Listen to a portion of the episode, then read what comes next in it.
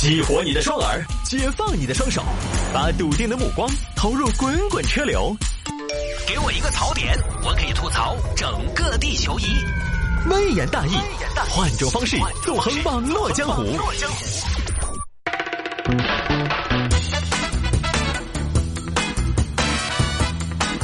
来，欢迎各位来到今天的微言大义，要继续跟您分享网络上一些热门的、有意思的小新闻。好，来，有听众还摆一下这个：三名男子为了寻刺激，组团炸粪坑二十多次。刚好晚饭时间嘛，对吧？这个事情发生在苏州。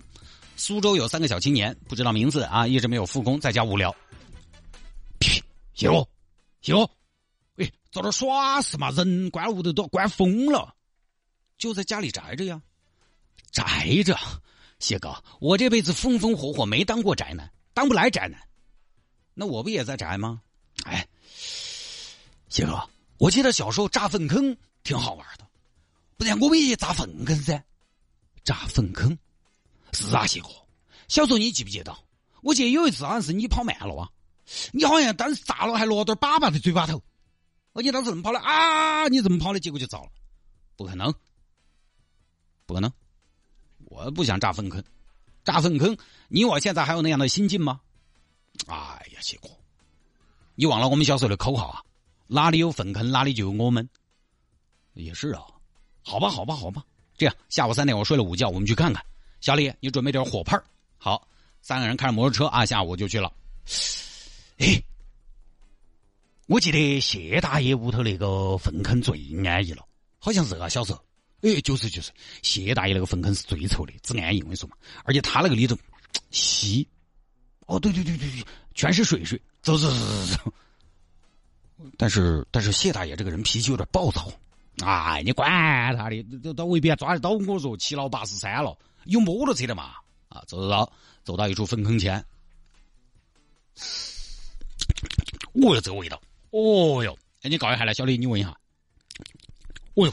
哦哟，哦哟，好巴适哦！这个味道好长哦，闻这个味道，感觉都牵起丝丝了。来来来，哪个去？呃，剪刀石头布吧。啊，剪刀石头布，来，剪刀石头布，剪刀石头布。哈，老刘你去，我去就我去。我想下扎哪个位置呢？你这样，老刘，你找个干一点的地方插上去，才插得稳，然后再点。干点的地方我看一下嘞。哎呀，这儿，这儿，哎，这儿。来来来，准备哦，准备哦，预备备哦，把手机打开哦，摄像哦。嘘，来了来了来了来了，快点快点快点快快快！死爸爸来了！嘣！哦哟，哦哟，好壮观，好壮观！哦，你看那皮，我生叶子。哦哟，那是正儿八经的脏蛋，我觉得。谢哥，找到感觉没有？其实我本来是没有感觉的。但是我听到爆炸的时候，那个那个出出屁的声音，我看到那个大便小半小便落玉盘，我一下就找到了小时候的感觉。干什么？我干什么要喝你嘛？快走走走，换一家换一家换一家。等一下，怎么了，谢哥？我也想试一下。来来来来来，谢哥来来来，难得你有兴致。哎呀，今天太阳从西边出来了。哎，当这么多年宅来，发现还是外头的世界精彩。嘎，给你个一百箱的。好，好。哎呦，我双手还有点颤抖呢，好激动啊！来啊，大家准备好，来了啊！有点嘘，噗噗噗，啪啪啪，哇，好刺激啊！这个时候啊，房主在家里边听着，是哪个短命娃娃在外头找死？快快快，谢大爷来了，走走走走走啊！看着跑了，快快快，好刺激啊！下一家，下一家，呃。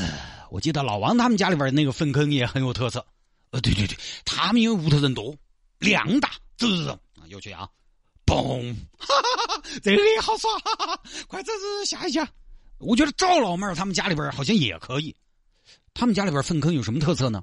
他们这吃的好的嘛，平时吃的油大，那个感觉肯定不一样。